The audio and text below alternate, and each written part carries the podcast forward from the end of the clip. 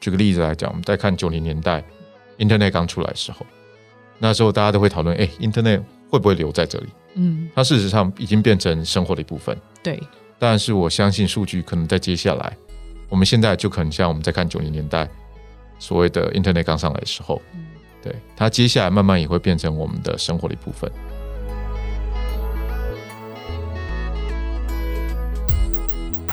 旅行之涯，旅行未来。大家好，我是宇瑞和数位人才媒合平台创办人 Lydia，欢迎收听由 u r a t e r 跟职涯实验室共同制作的 Podcast 节目《职涯旅行家》。每周呢，我们邀请一位在新创科技或其他领域发展的来宾，分享他们职涯的历程以及背后蕴含的价值观。各位听众朋友应该有注意到，我今天开场的台词有点不太一样了。大家应该有收听上一集我跟何呃知名作家何泽文在对谈的那一集，然后在那一节会后，我们就有点呛的就说啊，不然我们一起来合作这个 podcast 节目好，所以我就邀请他来当这个口 host，然后他就一口就答应了。所以以后大家就会轮流听到我跟泽文两个人在。呃，交替的主持吧，这样子。我们今天非常高兴的邀请到一位在台湾的电商界非常夯的公司，然后是很多年轻人梦寐以求想要进的公司的呃 Business Intelligence Team 的 Manager Aaron 来跟我们分享他的职涯历程。然后还有我们常在讲大数据的时代，那 Business Intelligence 这个 function 它到底在做什么事情？让我们欢迎 Aaron。嘿，大家好，我是 Aaron。呃，那 Aaron，你可以在节目的一开始先做一下简短的自我介绍，包括哎，你以前做什么产业的啊？后来因为什么样的机缘才进入了呃 Business Intelligence 这个领域，然后让听众朋友们更加认识你吗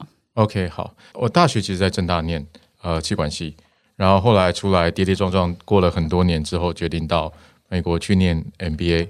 然后 MBA 是在 University of Michigan 的 Ross School of Business。对，其实是很有名的学校。呃，就好好像还不错。然后 Top Ten 吧，有没有？差不多啦，就就每年排名都会上上下下，嗯，就这样子。然后回来台湾之后，大概过去十年应该都在电商这一块，嗯，对，因为我觉得电商其实象征了一个怎么讲，一个产业的转移，零售业开始上网之后，然后有很多的变化。然后再加上科技的辅助下面，它其实带来很多好玩跟刺激的东西。嗯，可是你一开始刚刚讲说，哎，刚刚是哦正大气管，然后读 MBA，可是这个东西感觉好像离我们认知到的这个所谓的数据的领域好像有点距离，对不对？呃，是有一点点，对。呃，我觉得是这样子。其实虽然我觉得自己不是完全的科班出身，但是我觉得在过去的工作经验里面，我一直觉得。按照数据来做一些所谓商业决策来讲，一直是不可缺的。所以就算一开始做的比较偏 marketing 的工作，其实大部分的一些决策也是透过一些数据的截取、挖掘来做最后的执行。这个领域一直是我一直在耕耘，也一直在呃观察怎么样继续 improve，就改善自己的商业决策的能力。你应该也不是 MBA 一毕业之后就开始往 data 的领域走嘛？你是哪其中哪一份工作，就是让你有这个契机去做呃 business intelligence 这件事情？呃，我觉得其实就算一开始在电商啦，哦，一开始其实在雅虎，title 应该挂 category manager，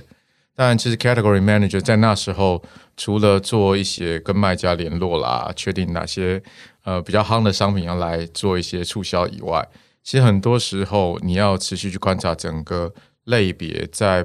每一周、每个月它的一些变化。那这其实的一些资料崛起，其实都是我们自己从系统里面抓，嗯，然后开始，这已经是一个很比较像是一个 routine 的 job，嗯。那当然里面的各种奥妙，就是怎么样把结合你的一些呃跟卖家的对谈、对市场的观察，怎么样再把这些分析的东西挖得更深，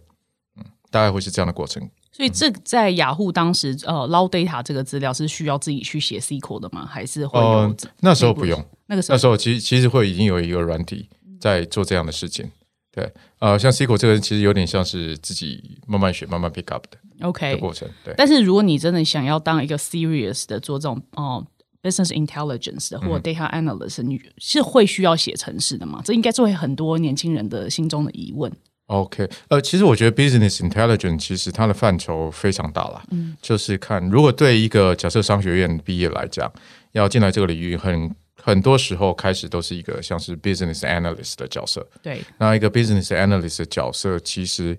当然会需要 SQL，因为你需要自己到你的 DB 里面去把数据取出来，来做后面的一些，比如说计算啊，这一些观察，来真的产出一个报告。那最入门、最入门的地方会像是，你身为一个 business analyst，你就会有很多的需求。那怎么让别的 team 的需求，你可以把它转换成一个数据来回馈给他们，来协助他们做决策？我觉得这是一个很入门的时候一开始都会做到的地方。啊，当然随着时间经过，你越来越熟悉，不只是数据端，啊，数据的一些资料储存的结构，甚至你开始对 business 的一些呃日常的经营，还有他一些注重的这些想要做的决策，开始有更深入的理解之后，你才会越做越多，开始可以做到一种帮你提出需求的团队，给他一些比较主动式的建议。就从一个数据分析的角度来看，你可能看到他们在所谓实物上面看不到的一些呃盲点，就会协助他们可以用数据来解决更多的问题。嗯嗯所以呃，其实跟哦所谓的 data engineer 的沟通其实是非常重要，对不对？嗯嗯呃，data engineer 其实在里面变成就是呃，我们当然很多的一些商业活动都会有很多数据，data engineer 其实就把这些数据呃用他们梳理过的架构储存起来，所以他们其实很重要。他们有一点点像是呃，我举这个例子就有点像是厨房，怎么样让厨房的储藏室永远有足够的一些素材，那你做后续的处理。他们其实是很重要的，因为不管你是个 analyst 或者是一个 data scientist，没有人帮你把数据真的好好的放在那边，你就得身兼一个 data engineer，把这些东西梳理完，再做后续的一些处理。所以在整个 data 团队里面，每个人的角色都有每个角色的定位。这几年，呃，因为台湾在讲大数据这件事情的议题好像还蛮热的，然后我们会呃作为求职平台，常会有很多年轻人啊，或者是求职者问我们说，诶，有没有数据相关的工作？但是他当他问这个问题的时候，他其实对于什么叫做数据相关的工作的轮廓或者是想象，其实我觉得是很模糊的。不知道你有没有人呃，你身边的朋友，一些年轻朋友会常常会问你这样子的问题。呃，对，其实呃，数据要做的事情很多，而且每个人对碰触数据的时候，呃，想要持续培养自己能力的方向都会不太一样。有些人喜欢把资料整理的干干净净，所以让人家取用的会比较方便，这就比较像是一个 data engineer 的会叫 data operations。呃呃，对，可是我们通常就讲对 engineer 角色居多，data engineer。对，然后有些人喜欢做一些，就是真的把 data。转换成一些可以看到的一些所谓的 insight，或者可以把它转换成一些真的可以执行的一些决策的，或者辅助做决策的这样的一个过程。那像是一个所谓的 business analyst 或者是 data analyst，就比较接近这样的一个角色。那当然也有一些就是现在相对比较流行，你不管是透过机器学习或深度学习来解决一些从 data 平常你没有办法发现的这些特殊的 insight 啊，透过他们来找到它的一些。模式一些特征来解决，不管是商业上的处理问题，或者是想要解决一些特别的呃想要深度挖掘的这些问题，就需要透过 data analyst 来做到这样的的工作。嗯哼。那所以呃呃，十年电商产业经验，然后现在做这个所谓的呃 business intelligence 的工作，超过三四年的时间。呃，差不多大概三年多。对，那这些这这几年你看一下，你觉得在 business intelligence 或这个 data 领域，你有看到什么很明显的趋势吗？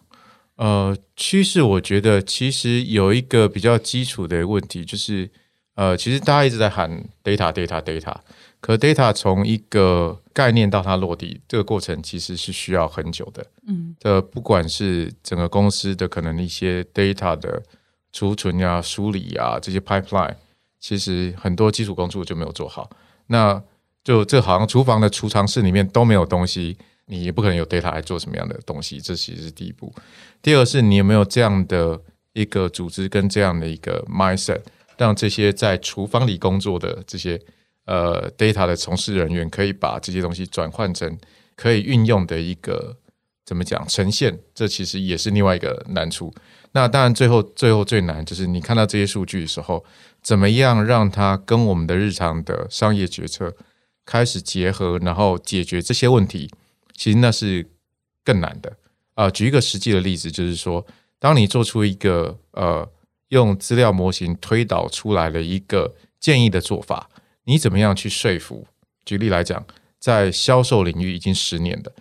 的人跟他说，我做出来东西比你的经验告诉你的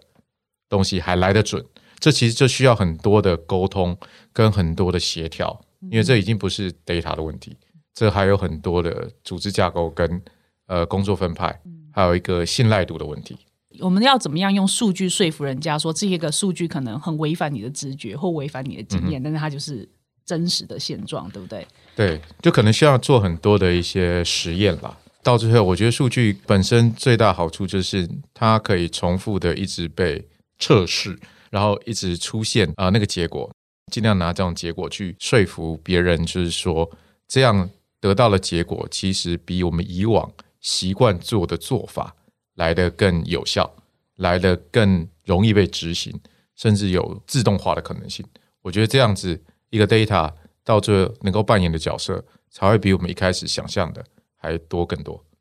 其实我也做过类似的工作，也就是我大概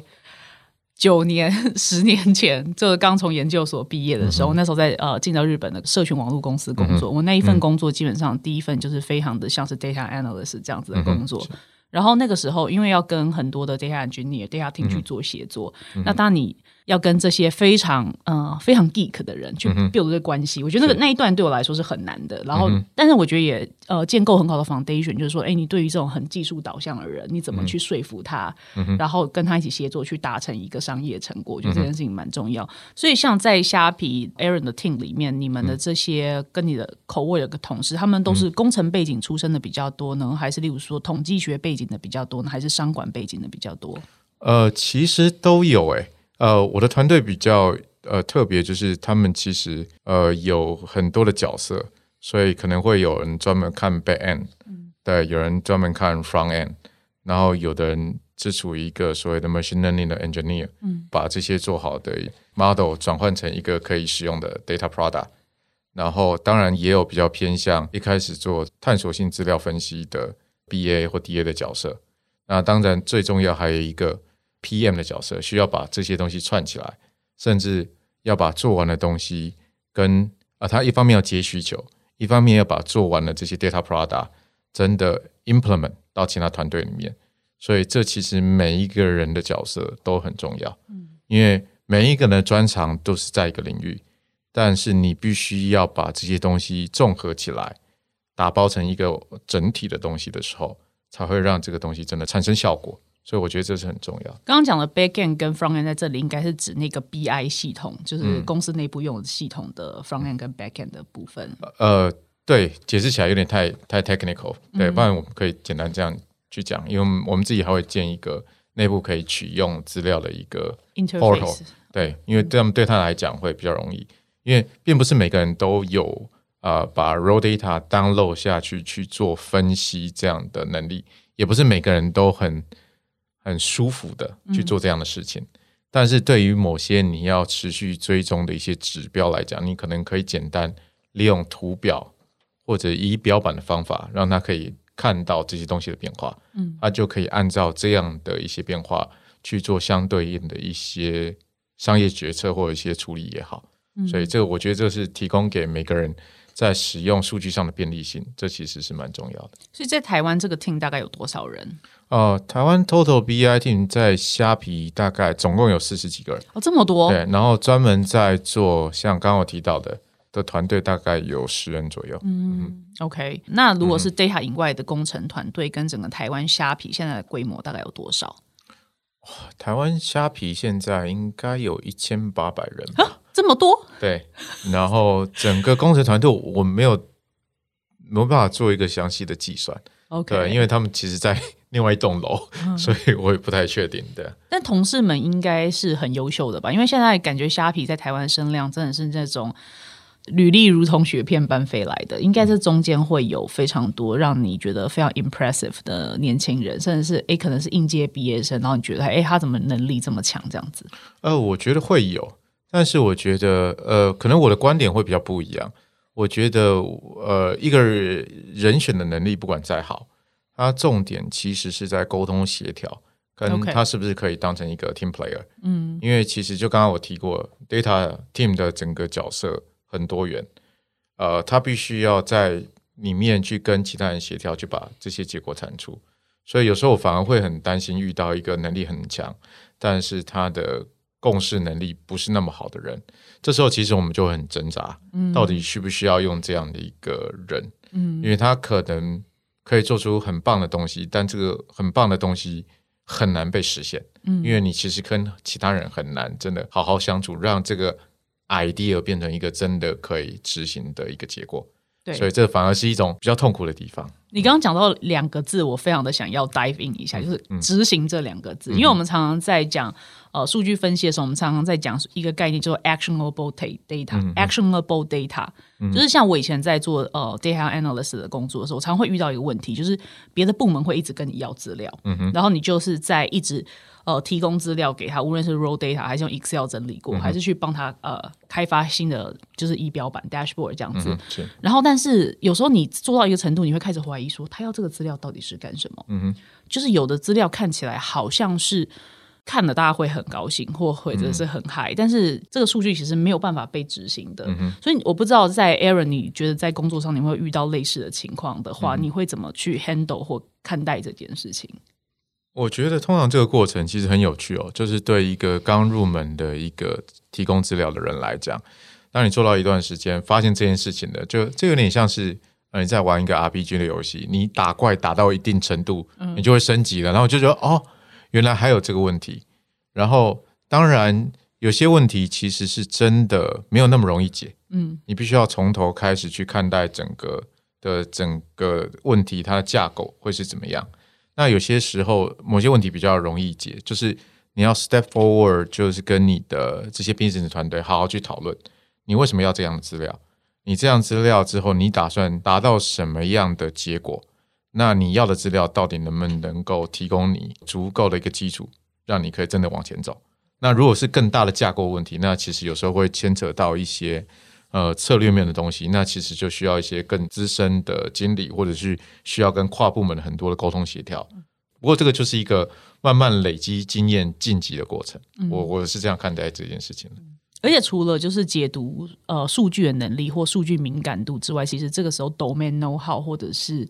呃商业知识，其实非常非常的重要，对不对？嗯，呃，其实我其实我一直非常强调这件事情，就是对于任何做 data 的人，就是。我一直强调，他们一定得跟提出需求的对口好好去聊，甚至可以参与他们会议，知道他们在做什么。因为 data 的东西如果没有这些商业的知识当成一个基底的话，你做出来的东西都是一种，我觉得那是一个很怎么讲自大的结果。嗯，就是你光看这个数据了，你不知道事情的话，它可能会出现一种很奇怪的解释。然后，对于商业就是 business 端，他们觉得我不知道你为什么会建议这件事情，嗯，所以我一直鼓励他们就是要 step out 去找你要做的这个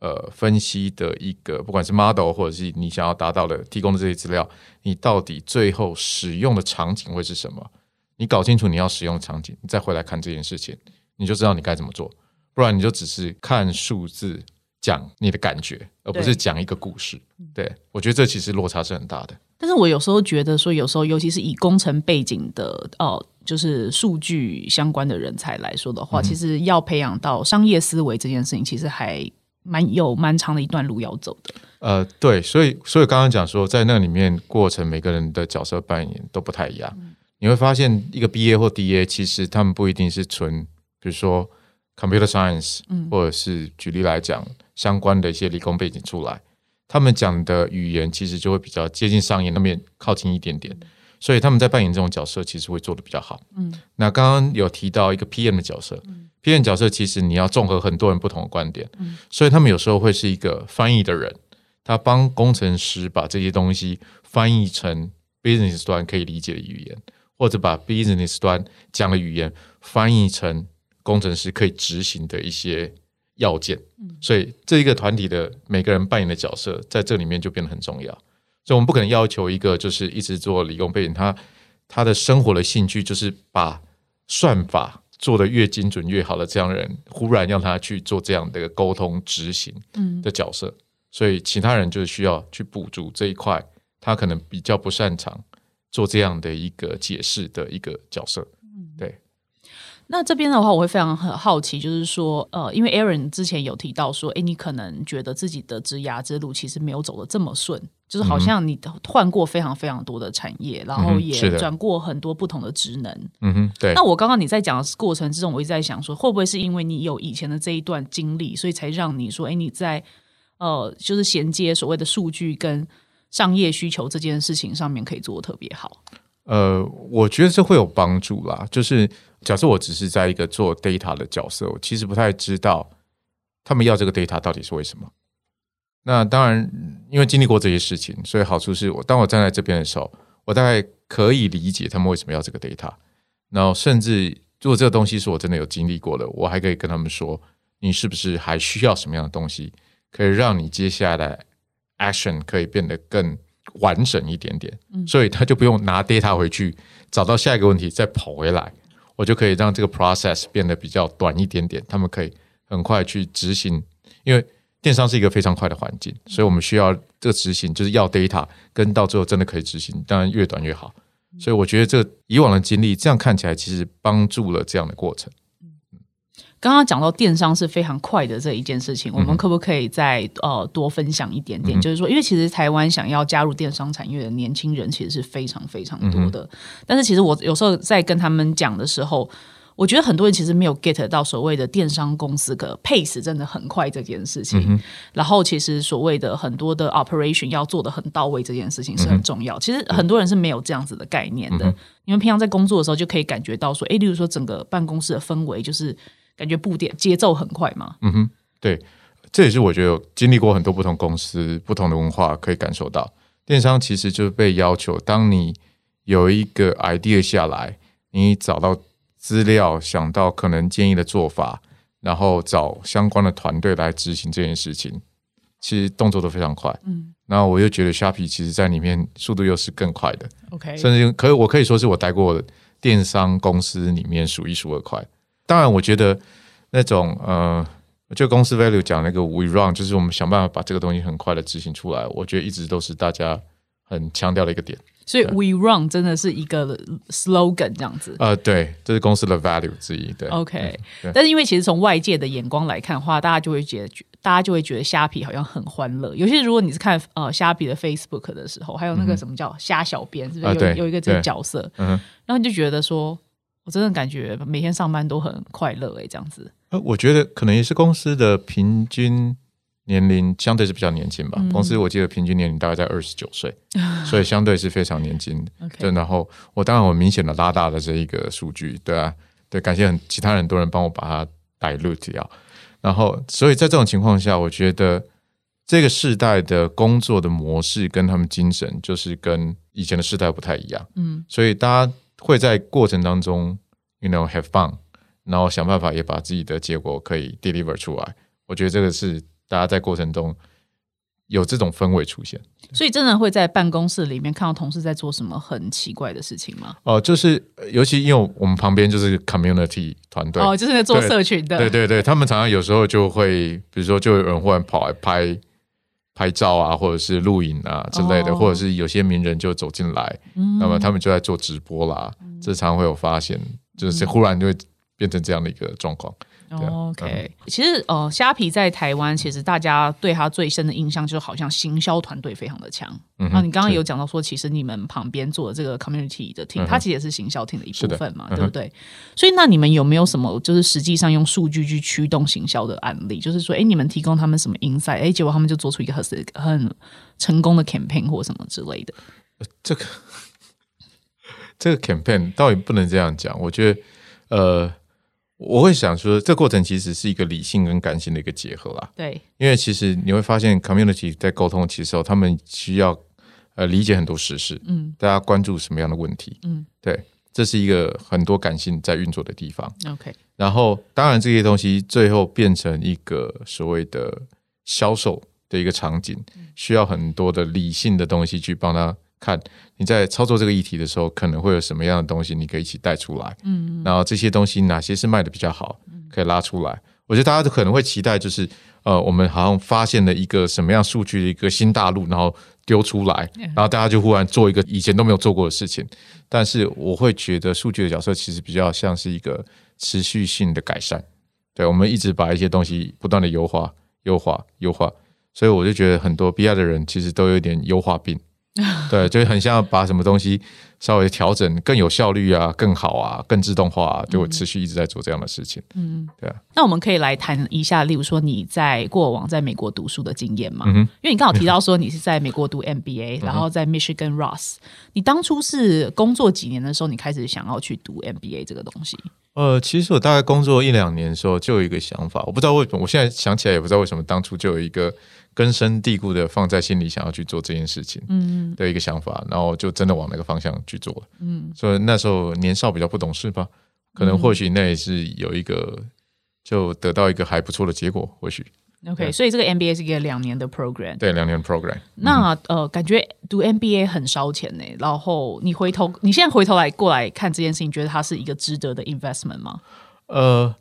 讲烧钱，我觉得我那时候读还没那么烧钱，现在。可能因为物价啦，可能因为通膨啦，嗯，有很多其实就是学校当然也有一些财政上的压力，嗯，所以现在学费是真的蛮贵的。对对，我觉得这个没有办法去说它到底是划不划算，因为基本上 MBA 其实提供了很多的呃 career，它一个怎么讲 bump up 的这个可能性，嗯，你可以念完 MBA 之后，你可能会找到很多以前你可能没有办法找到工作。然后这些工作相对都会提供比较高的薪水，这个跳板，这是一个跳板，这这不可否认的，这这也很实际的。我们在看待这个问题，但另外一个角度就是，呃，因为你在那个环境里面遇到很多的真的很优秀的人，那其实那是你以前可能在原来的环境里面看不到的。那因为遇到他们，其实会让那时候我去思考很多之前没有思考过的问题，所以这其实带来另外一种个人的成长。然后个人成长其实很难用金钱去衡量。嗯，那如果金钱衡量的话，就是你找之后找工作薪水是不是比之前高很多？那其实就很明显，会是这样。所以再给你选择一次，你还是会去读那个 MBA？我觉得我会想要读，可是那个过程实在让我觉得有点辛苦。哦，你说考 GMAT、GRE 之类的吗？我觉得那还是最轻松的部分呢。哦，对我现在回想起来，我觉得考考 GMAT 啊、托福啊。然后这些申请过程都是相对轻松，嗯，因为在那两年过程，你会遭遇到的一些挫折啦，然后竞争啦，我真觉得那个其实给我觉我相信要去念别人，其实对自己都有一个很大的期许。来到那环境，觉得你就觉得你好像不是那么优秀，你好像不是那么的厉害，你会常常去让自己的自尊被打到一个很低的地方，想办法再弹回来，然后想办法再成长。我觉得那个过程其实比考 GMAT、比考托福来的更辛苦。所以这个是在那个，例如说，可能小组讨论，或者是要交报告，还是考试分数上面会反映这件事情。对啊，然后你去跟呃公司面试啊，对啊，然后去做 mark interview 啊之类的东西，然后这就很多的的感觉。这样讲有点夸张，不过那个有点像是摧毁你自尊的过程。摧毁完再慢慢再组合起来，好像都比以前再好一点。但我我自己对 MBA 的印象可能有点歪，因为我以前在西北读那个 marketing 的 master 的时候，我就看到 MBA 的人，他们一直在呃租船去海上开 party 啊，然后有很多 happy hour 啊，然后我那时候就说：“哎，你们都没有在认真念书吗？”然后他回我说：“你不觉得你在 MBA 里面好好的做这些人脉的 connection，比你分数考得高更重要吗？”有一派论述是这个样子，我觉得那也是一环啦，就就 networking 其实也是很重要的一环，对啊。但是我觉得一个 career 的呃的建筑其实有很多的元素，其实要照顾到嘛。networking 是一环，然后你的 hard skill 会是一环，另外的你的 soft skill 也会是一环。我觉得这都是环环相扣的，对啊。然后当然 career 其实有一点点，还会有一点点运气的成分啦。但是我觉得。当你到那个地方，你没有准备好的时候，你其实很难再往前进。嗯，所以这其实是还是需要累积的。对。那很多人会觉得说，我都已经花这么多钱读 MBA 到美国去了，我就是要在美国当地找工作啊。嗯。所以你那个时候毕业的时候，你有尝试在美国找工作吗？有，但是那时候不是太好年份，我二零零八年毕业的，所以刚好是金融海啸，所以那时候遭遇到一堆一连串的事情。我觉得这也是呃某个程度上你会 bounce back 的。哦会觉得更更强壮的一个的一个原因。对 OK，然后所以那时候就回来台湾，然后加入雅虎，在台雅虎做 Category Manager。对，而且这几年呢、因为真的媒体或是这些科技新闻都在炒作 AI、大数据这些问题，你应该常常遇到这些人，就是跑来问你说：“哦，我现在就是想要放下我原来工作去上 AI 或者是什么数据补习班。有的房间现在其实有蛮多的嘛，对对不对？嗯然后呃，你你看到这种现象，你会有什么感想？呃，我觉得这其实很像是一种呃，当我们觉得在流行什么潮流，大家就一窝蜂往那个地方去。对，可是，可不可以换个角度讲，就是这些潮流跟你现在在做的东西，怎么样去做结合？嗯，对，其实，在工作上，假设你已经累积的五到十年，然后你要抛下一个你原来已经熟悉的东西，完全进到一个新的领域，其实那是很辛苦的，因为可能跟一些刚进社会的人在同一个起跑点去竞争。嗯，然后我觉得 AI 又是个。或者是 machine learning 或 deep learning 又是个很现实，因为学校教的东西可能比你坊间学的东西更先进。哦，对，对，因为所有的东西都会从学术界开始。嗯那在这种情况下，其实那个竞争其实有一点点吃亏，我必须要这样讲。，OK，那如果你没有办法把你以往学到的经验跟这些所谓的数据东西结合起来，你就变成是归零开始。嗯所以我其实不是很建议这样做。嗯你要想想看，对，你要进入这个地方，怎么样把这些应用到自己的工作里面，或应用到自己的公司里面。嗯。我觉得这可能会带来不同的一种做法。嗯，我这样讲，可能有的人会觉得我在呃，就是泼大冷水，但是我有时候真的会看到问问我类似问题的、呃年轻人，或者是有的其实你也不会真的这么年轻，他可能三十岁左右，然后他前面已经有至少五六年的工作经验，然后在一个他已经很熟悉的产业，然后他就说他要转职去做数据工程师，或者是想要加入呃想要乘上呃 AI 的浪潮，嗯。然后呢，我就觉得说会有点担心，好，因为其实我们常常会看到非常优秀的自工系的学生，嗯。他在一个实验室里面，他就专门钻研这一块，或者是全世界有多少顶尖的大专院校在走人工，在做人工智慧相关的研究。然后，有的人真的是他天生很有热情，他很早就发掘他的这个热情，跟他也是天生适合吃这一方行饭的。那你如果是这不是你的热情所在，你的起始点又比较晚，嗯哼，然后你只是因为看到一个趋势你就去做这件事情的话，其实大那个起跑点非常的不平等，对，所以我就会非常的担心，到底应该要怎么样去给人家这样子的建议，因为某种程度上浇人家一盆冷水，然后熄灭他的热情，我觉得好像 也不太对，这样子，对，我觉得热情去导向到一个跟自己过往的东西可以结合的，其实会比较好。对，因为所有东西从头开始，其实刚刚我们谈到，嗯，你做数据的时候需要很多的 domain knowledge，对，你在工作上已经累积了五到十年，那其实就是一个 domain knowledge。嗯。那如果这个东西跟数据面有进一步的应用，那其实是一个很好的的方向。嗯。因为现在我觉得在很多的潮流下，一个只专精单一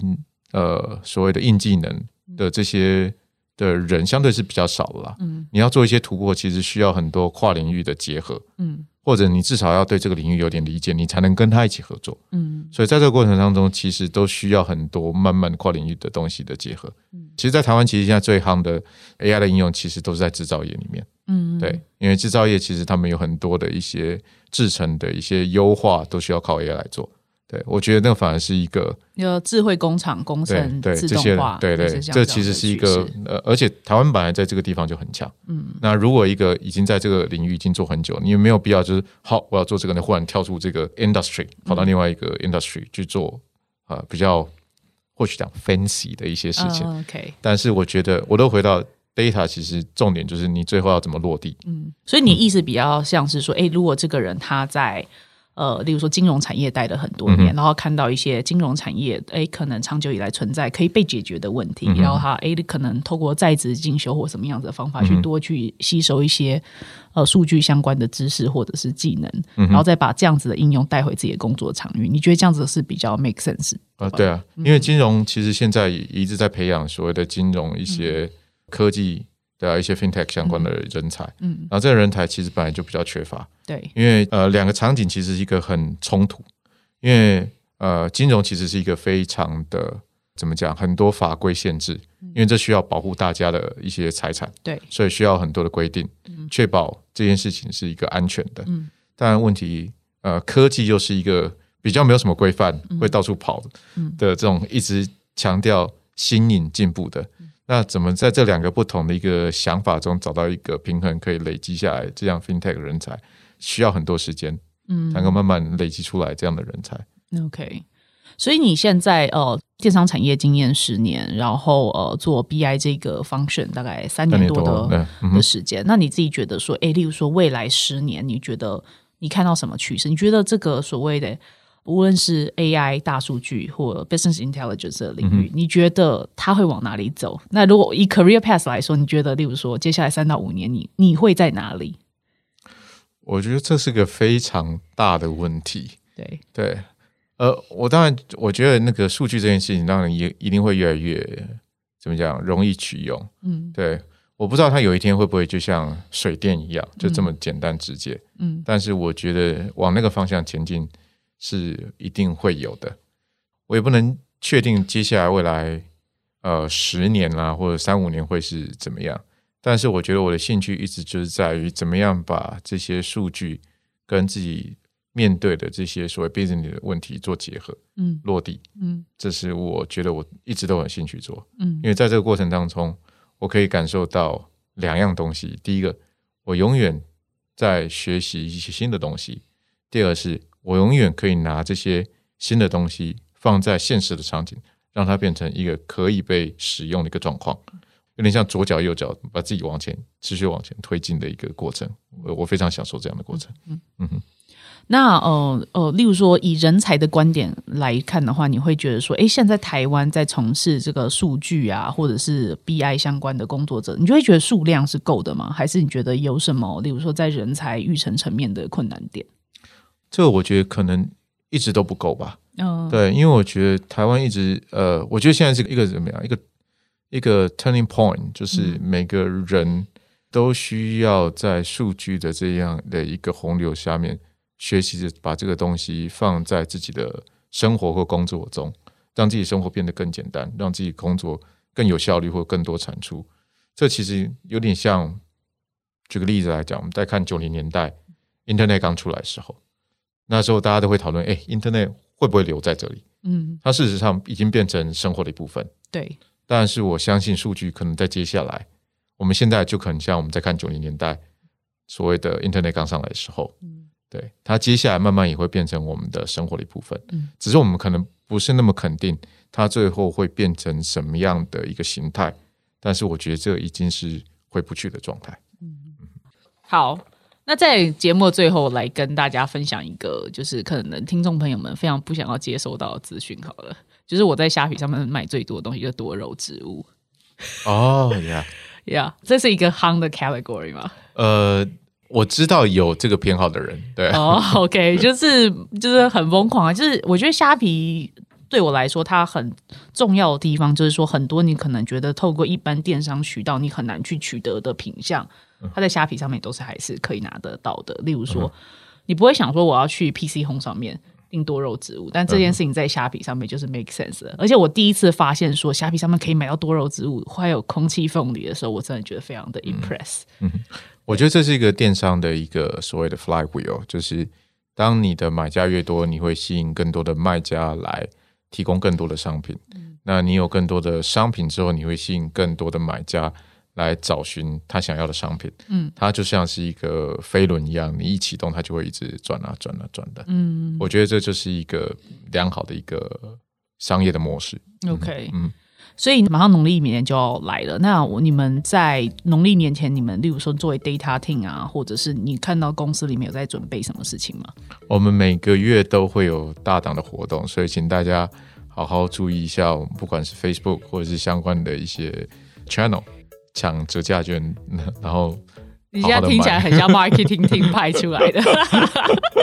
好的，那呃，今天非常感谢 Aaron 啊，给我们就是带来关于就是 business intelligence 这个工作到底在做什么事情的分享。对，然后呃，还是再跟大家重新预告一下，就是说，哎，我们这个 podcast 节目可能下一集我们就会交给知名作家与职涯教练何泽文先生来主持，这样子，然后大家终于可以不用再听我讲话了，耶！好，这样子算收尾吗？拜拜，拜拜。如果你喜欢这个节目，请你在常用的播放器上关注我们。新节目上传后会立刻通知你哦。也欢迎到 Apple Podcast 跟节目介绍的表单里面给我们建议与回馈。谢谢你收听《职涯旅行家》，我们下周见，拜拜。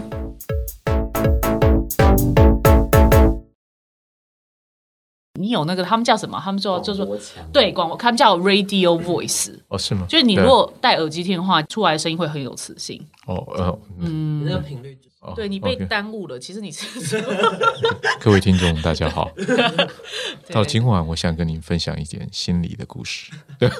我你要把那个剪进去好了。